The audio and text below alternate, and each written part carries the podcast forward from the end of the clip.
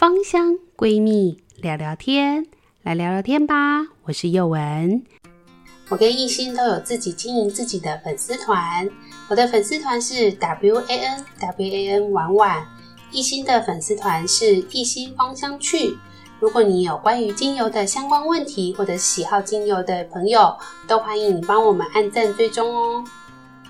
如果你有精油调配的问题，或者是不知道如何对自己的症状来下配方的话，也欢迎你私讯我们来跟我们讨论有关精油的相关话题。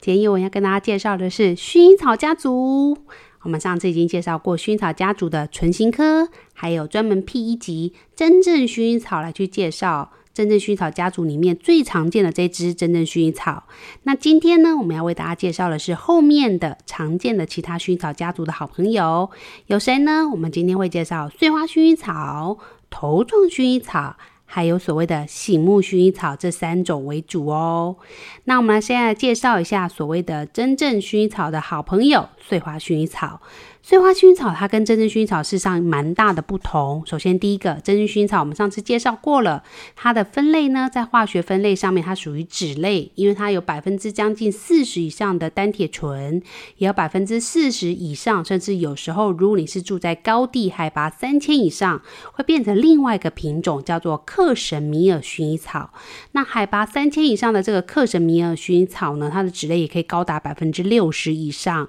那以一般来讲的。真正薰衣草，它至少也有百分之四十左右的脂类含量，所以真正薰衣草是被归类在脂类。它的脂类呢，也使得它的气味是相对的细致而且迷人。那海拔更高的克什米尔薰衣草，或是野生高地真正薰衣草，因为脂类含量更高，所以它气味会更加的甜美，所以好像你的妈妈一样，非常的细致轻柔。那越高山的地方产的真正薰衣草，我个人觉得它的气味就是更加的仙女，就是更加的甜美。那跟它相反的，就是所谓的碎花薰衣草。真正薰衣草的海拔高度规定呢，是在八百到一千八左右，而碎花薰衣草大概是在四百到六百公尺的位置，它们的纬度市场就不太一样的。而且越高品质的真正薰衣草是以海拔高度一千八以上为一个高品质的一个真正薰衣草海拔，所以它就会跟碎花薰衣草居住的位置就会差异更大。那碎花薰衣草呢，它的主要成分会跟真正薰衣草有点像，毕竟它们都来自于薰衣草家族，所以呢，碎花薰衣草也有百分之三十到百分之四十五左左右的。沉香醇，所以它也是有蛮高比例的单铁醇成分。但是碎花薰衣草跟真正薰衣草最大的不同就在于它的脂类含量可以说是没有，而是以一八桉油醇，就是所谓的氧化物为主要的成分。这个氧化物成分可以高达百分之三十五左右，当然它还会有百分之二十左右的樟脑成分。所以呢，这个碎花薰衣草的气味就会跟真正薰衣草蛮大的不同。真正薰衣草会以脂类为主，所以气味很甜美；而碎花薰衣草则是会以一八桉油醇的氧化物跟酮类为主，所以它事实上。就会稍微，我认为是比较粗壮一点，比较有男人味一点点的感觉，这是我个人的形容啦。那也是因为它的高比例的氧化物成分，所以碎花薰衣草呢，它的化学分类是被归类在氧化物成分。那因为它的单萜酮含量比较高，所以它对皮肤的修复效果，还有烧烫伤的修复，事实上是非常有用的。那因为它的酮类成分含量高，另外搭配它有高比例的氧化物，所以它在处理呼吸道上面的问题的话，它也有氧化物的一些帮助，就像风一样的男子可以帮你干化黏膜。另外，它又含有同类成分，所以它可以帮你化解所谓的瘀滞。所以这时候呢，对呼吸道的一些黏液啊、痰液的增生，事实上的化解，事实上是相当有帮助的。那这个它们比例差异会在差在哪里呢？大部分来讲，你可以简单记一下，普罗旺斯种的这个碎花薰衣草，它就会以所谓的氧化物成分为主；而西班牙产的碎花薰衣草，则是会以樟脑的成分为主。所以它们两个的成分会有所差异。但是因为碎花薰衣草都含有这个酮类跟氧化物，所以它就可以同时兼顾所谓的祛痰跟化痰的一个成分。所以对于你的呼吸道感染上面，它事实上是非常非常有用。用的。那也因为它是以氧化物跟同类为主，所以它事实上就跟真正薰衣草使用上会有一个非常明显的不同。就是如果你想要放松、安眠、好睡觉，你可能可以在白天或晚上都可以使用真正薰衣草。可是碎花薰衣草，因为它是以氧化物跟同类为主，所以它会给你带给人类一种呃所谓的提振啊，或者思虑清新的一个感觉，所以事实上是非常提神醒脑的。所以晚上的话是不建议使用碎花薰衣草，因为你可能会觉得它，嗯，根本没有办法帮助你睡觉，甚至会让你精神变好，甚至会导致你睡不着哦。因为它的成分，化学成分，市场是差异蛮大的。那碎花薰衣草也有一个别称叫宽叶薰衣草，这个名称呢，就是它的学名上跟真正薰衣草最大的不同。碎花薰衣草它的叶子真的是细细长长小小的，诶，它的植株是长长一支，所以它的花卉呢是一个穗状的形状，这是蛮显著的一个唇形科的样子。但它是细细长长一支的花朵的样子。但是碎花薰衣草它又叫做宽叶薰衣草，所以它的叶子事实上是比较宽大的，整个植株呢也会感觉比较粗。粗壮一点，毕竟它的海拔高度比较低嘛。我们之前在唇形科的时候就告诉过大家，它的海拔高度也会影响它本人的长相。所以住得越高的地方，它就长得越仙女的感觉；住得越靠近平地，它就必须要达到一些抗菌的效果，它也要达到一些刺激的味道来驱赶蚊虫等等。所以它的成分就会有所不同，它的长相也会不太一样。所以碎花薰衣草它就真的蛮像爸爸的，会长得比较粗壮一点，叶子比较宽，整这个植。植株呢也会比较粗壮，它的花的形状呢也会跟碎花薰衣草有一个明显的不同，就是它会有三个分支的一个样子，跟碎花薰衣草只有细细长长一支是蛮明显的不同。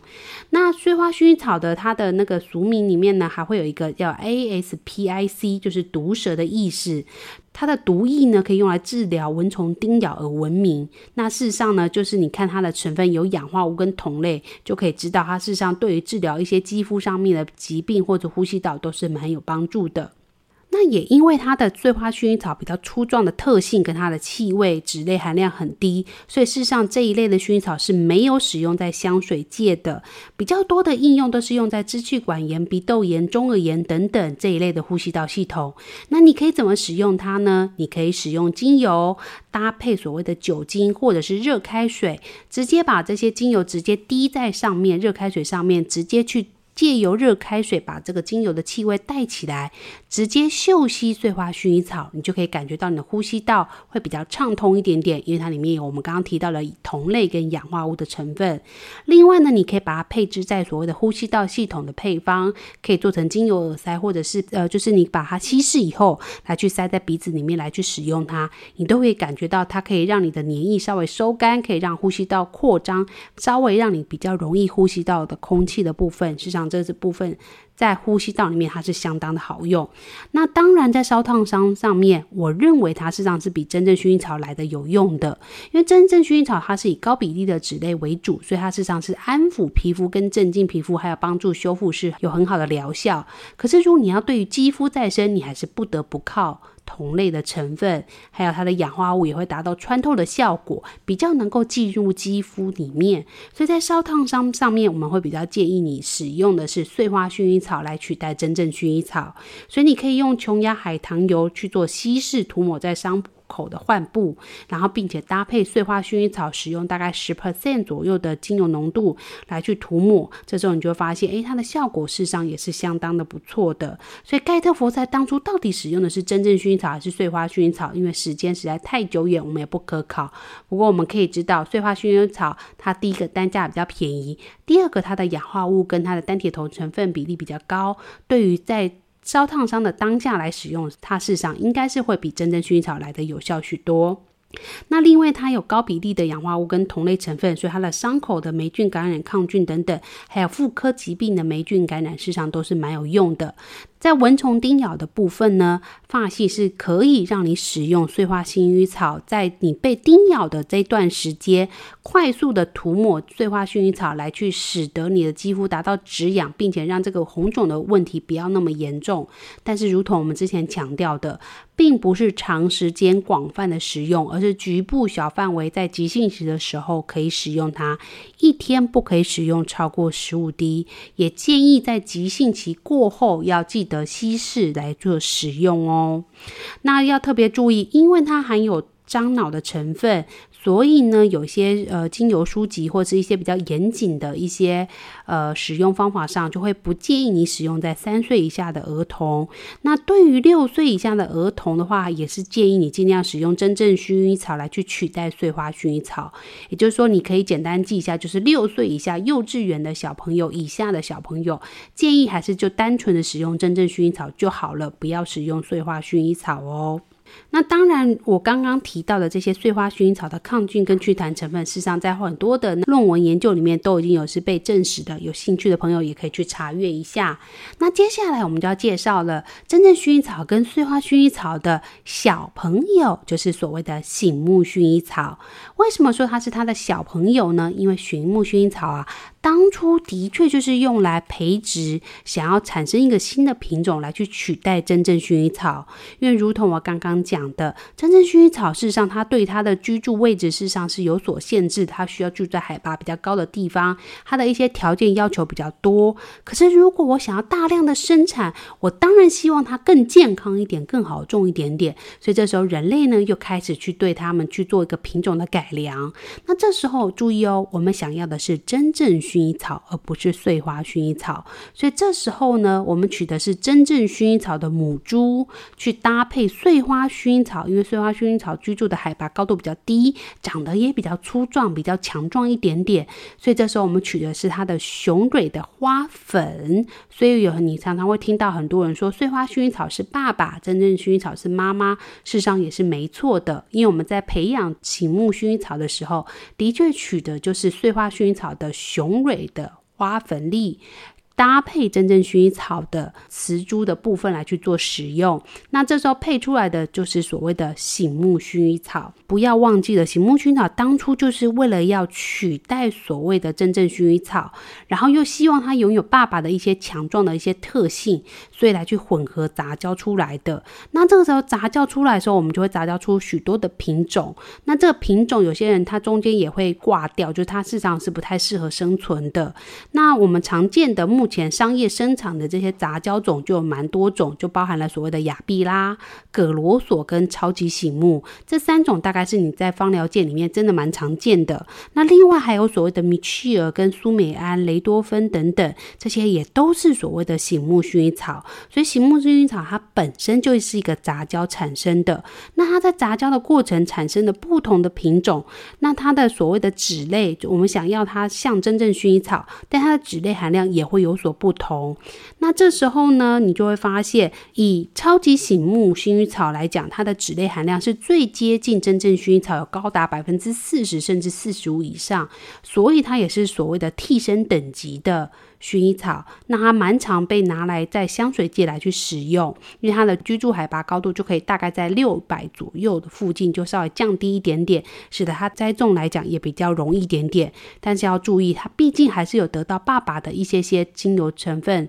有来自于爸爸的基因，所以它的精油呢，品质比较没有那么的细致，气味也没有妈妈那么迷人，只能说很像妈妈，但它终究不是妈妈。它里面也会含有一些爸爸的同类成分或者是氧化物成分，所以你在使用上，你就要再特别去注意它的一些比例成分不同。那以我个人来讲，我当然是都优先使用真正薰衣草，因为我的小朋友比较小，使用真正薰衣草来讲，对我来讲是相对安全许多。那呢，请。木薰衣草也没有不好，它单价就会稍微比较低一点点。所以如果不是直接使用在小朋友的身上，我也是会选择气味迷人的超级醒目薰衣草来去做使用。那也因为它会有杂交程度不同，所以它的乙酸芳香酯，就是所谓的乙酸沉香酯比例也是不太一样。你可以依照你自己的喜好跟你彼此的喜欢来去选择你自己喜欢的醒目薰衣草精油哦。那我们今天就选这支最像妈妈的超级醒目薰衣草来做一个主要的醒目薰衣草的介绍。我们稍微介绍一下超级醒目薰衣草 Super。它非常接近它的妈妈，它的乙酸沉香酯可以高达百分之四十左右，事实上是真的蛮像它妈妈的。它的沉香醇最高也可以到百分之四十左右，所以真的跟妈妈的比例很像。但是妈妈有些脂类是可以高达百分之六十的，这边要再特别提醒大家注意。那你说，那它跟妈妈差在哪里呢？因为毕竟它还是有来自于碎花薰衣草，也就是爸爸的一些氧化物跟同类，所以呢，它也有百分之七或百分之四左右的樟脑成分。那它的桉油醇成分也大概会百分之三到百分之七左右。那另外还会有一些单铁烯的水茴香铁等等的一些成分，所以它的味道呢就没有妈妈那么来的细致，脂类含量还是比妈妈再更低一点点，但是又多了爸爸的一点点樟脑跟桉油醇的味道，就是我个人认为的男人味啦吼，所以它事实上呢就会没有那么气味迷人，但是因为它的价格事实上是相对的来的比较低，而且超级醒目已经算是所有醒目薰衣草里面跟妈妈最像的，所以很多的调香师还是非常的爱用醒目薰衣草。第一个当然是价格便宜，第二个它的气味来讲还是非常接近真正薰衣草，所以取代性来讲，目前大家常常使用的就是这支超级醒目薰衣草。那超级醒目薰草可以怎么用呢？因为它有同类樟脑，也有所谓的沉香醇跟所谓的沉香酯，所以它几乎所有的妈妈可以做的事情，它也是都可以用。比如说所谓的疼痛啊、发炎啊、肌肉痉挛啊、抽筋等等，都是可以来去做使用它。那你可以怎么用呢？简单来说，你可以使用。本身就对肌肉酸痛很有用的这个琼崖海棠油，或者是搭配所谓的三金车浸泡油，或者是圣约翰草浸泡油，这三个植物油对酸痛来讲，或者是皮肤来发炎来讲都是非常有用的。你可以大概使用醒目薰衣草搭配这三种植物油，去稀释到大概二十趴左右是最高哦，在急症的时候可以用到二十趴。那日常保养大概是五到十趴左右，对于你的局部小范围酸痛的地方。去按摩它，事实上对你的的这个肩颈酸痛啊、肌肉疼痛、发炎，事实上都蛮有帮助的。那如果你是要对疤痕或者是皮肤感染啊、肌肤的一些瘙痒不舒服，你就可以改成是搭配所谓的金盏花浸泡油，因为金盏花浸泡油本身对皮肤的效果就不错的。那你只用大概一滴左右就可以了哈，去稀释在所谓的金盏菊浸泡油或者是永久花浸泡油也可以，这两个都对皮肤非常的好。那你稀释了以后呢，你就可以擦在你的疤痕啊，或者烧烫伤的地方，或者皮肤感染的地方来去做使用。那如果你要放松跟舒缓的话，你当然也可以搭配荷荷巴油或者是甜杏仁来去做使用。因为这个醒目薰衣草它的脂类含量事实上是也是蛮高的，所以它事实上也可以达到类似于真正薰衣草的放松跟舒缓效果。那也因为它有一点点的同类跟所谓的氧化物成分，所以它也可以适合对七岁以上的小朋友，就是我们所谓的小学。学生来去做一些驱虫的一个效果预防，那当然，因为它也可以使用在一些中耳炎，因为它只要含有氧化物跟酮类，对呼吸道系统市场都效果都是不错的。但是我们如同我们刚刚提醒大家，它还是有像到它爸爸碎花薰衣草的一点，它有所谓的氧化物跟酮类的成分。那这个酮类成分就会限制了我们不建议小学以下，就是六岁以下的小朋友，或者是有癫痫、孕妇、哺乳的。的一些妇女来去做使用它，所以这边要提醒大家特别注意哦，就是如果你要使用醒目薰衣草，它的价格比较便宜，它的确可以在部分的疗效上取代了真正薰衣草，但是因为它含有同类的成分，所以小学以下，就是六岁以下的小朋友。哺乳期孕妇、癫痫患者都不建议使用。禁忌呢，跟碎花薰衣草是类似的，因为它们都有同类的成分，只是它的成分相对来讲还是比碎花薰衣草来的低一点点哦。那最后呢，我们要为大家介绍的是头状薰衣草。这个呢，我觉得在精油上来讲，使用上比较少一点点，因为它的同类含量成分是相对来的高许多。但是你就会发现，其实你很常去外面看到的薰衣草，其实都是这些头状的薰衣草。或者是你看到那个叶子有点灰灰的，你仔细闻它，其实就会揉揉看，去闻它，其实你就会发现它是就是具有蛮高比例的同类成分。那这个头状薰衣草最大的特色就是什么东西？就它的薰衣草植株上面会有两片非常可爱的兔耳朵，我个人觉得超级可爱的。所以如果让我选择的话，种植来讲，我可能会种头状薰衣草，因为它长得真的好可爱，而且很容易栽种，因为它本身居住海拔就是比较偏低的位置。所以它相对来讲种植就会相对比较容易许多，比起那些高海拔的真正薰衣草或者是所谓的克什米尔薰衣草来讲，它就会好种很多。但是因为它的同类成分含量高，所以它就是没有那么好闻。如果你你有机会在一些花市，这真的比较少，台湾的花市很少引进真正薰衣草。但是如果你真的闻到真正薰衣草，你就会发现，哇，它真的是在那个地方风吹过或者稍微揉过它的叶子，你就发现整个植植株真的是非常非常令人放松，非常好闻。但只可惜台湾大部分你可以看到都是所谓的羽状薰衣草、碎花薰衣草或酮状薰衣草，所以它的同类成分都比较高。其实气味来讲没有那么好闻，但比较好种，长得也比较好看，这我个人觉得啦。所以呢，头状薰衣草就如同我刚刚讲的，它的植株呢颜色呢，它的叶子会有点灰灰的。这是蛮明显的一个同类的叶片的特征。那也因为它事实上是不同的居住环境，所以它的同类含量比较高。跟刚刚的真正薰衣草是脂类，然后呢，碎花薰衣草是被归在氧化物。它们两个的小朋友醒目薰衣草还是有高比例的脂类，所以它也是被归类在所谓的脂类化学分类。而头状薰衣草它则是以单铁酮为一个主要成分，所以它是被归类在所谓的。同类的位置，那也因为它被归类在同类的位置，所以它对于化解黏液还有头痛方面，事实上是疗效是非常非常的不错的。但也因为它的同类含量高，所以要再次提醒大家，刚刚讲过的几岁以下、六岁以下。孕妇、怀孕、哺乳期、癫痫患者都不建议你使用同类含量高的精油，或者是你要使用上来讲，你最好是咨询过你的芳疗师，在低剂量上还是可以酌量的使用它哦。那头状薰衣草它的酮类含量高，所以它具有分解黏液、抑制黏膜的分泌，然后对于消炎抗菌上来讲也是相当有用的。对呼吸道的中耳炎、鼻窦炎、支气管炎、口腔炎，在许多的文献上也告诉你，事实上是。相当的有效的，那有些在灵性上就会告诉你，因为它单萜酮含量比较高，所以它很适合用在顶轮的共鸣上面。所以在有些顶轮的七脉轮精油也会放入所谓的头状薰衣草精油。那事实上它在使用上就很容易让你。就是头脑比较清楚一点，因为你有机会嗅吸过含酮类比较高的时候，你就会发现你头脑会比较容易醒脑一点点，跟这跟氧化物的用法事实上也是有点像，只不过在同类的精油，我们还是会建议大家使用剂量上一定要低，然后并且在一些禁忌的使用的人人上面要小心使用它。头状薰衣草也因为它的酮类含量高，所以它对于伤口的修复事实上是也是蛮不错的。只是一样，再次提醒大家，同类含量高的精油，包含头状薰衣草或者鼠尾草精油，使用上来讲都要特别小心剂量，而且不要单纯的纯油使用在身体上面哦。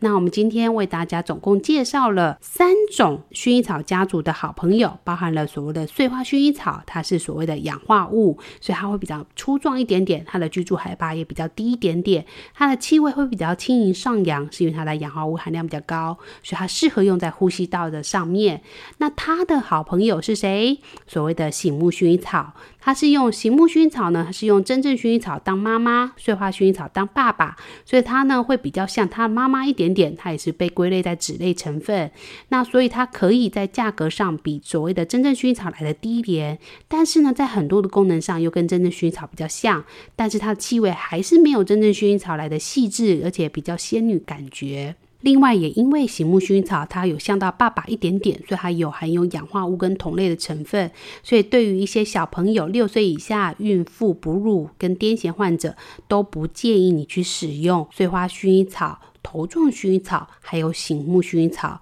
如果你真的要使用，一定要咨询过芳疗师，并且要稀释低剂量使用哦。那第三种就是所谓的头状薰衣草，它头上呢花朵真的好可爱哟，有两个可爱的兔耳朵，花朵形状相当的漂亮，所以蛮多的地方在栽种都是栽种这个头状薰衣草。它的化学分类呢属于单铁酮，它有单铁酮的最大特色就是非常适合化解黏液、化解瘀滞，所以对。对呼吸道还有头脑的部分也都相当有用哦。在对应的部分，有人会认为它是可以跟顶轮来去共振，所以它对提神醒脑或者一些冥想类也都是相当不错的。那关于薰衣草家族，我们就介绍到这个阶段。那如果你有其他薰衣草的相关问题，也欢迎你在私讯询问我们。那另外也推荐你继续收听我们的其他关于薰衣草家族的纯新科介绍，还有真正薰衣草的介绍。那有关于薰衣草家族其他的相关内容问题，也都欢迎私讯询问我们。那我们薰衣草家族就介绍到这里。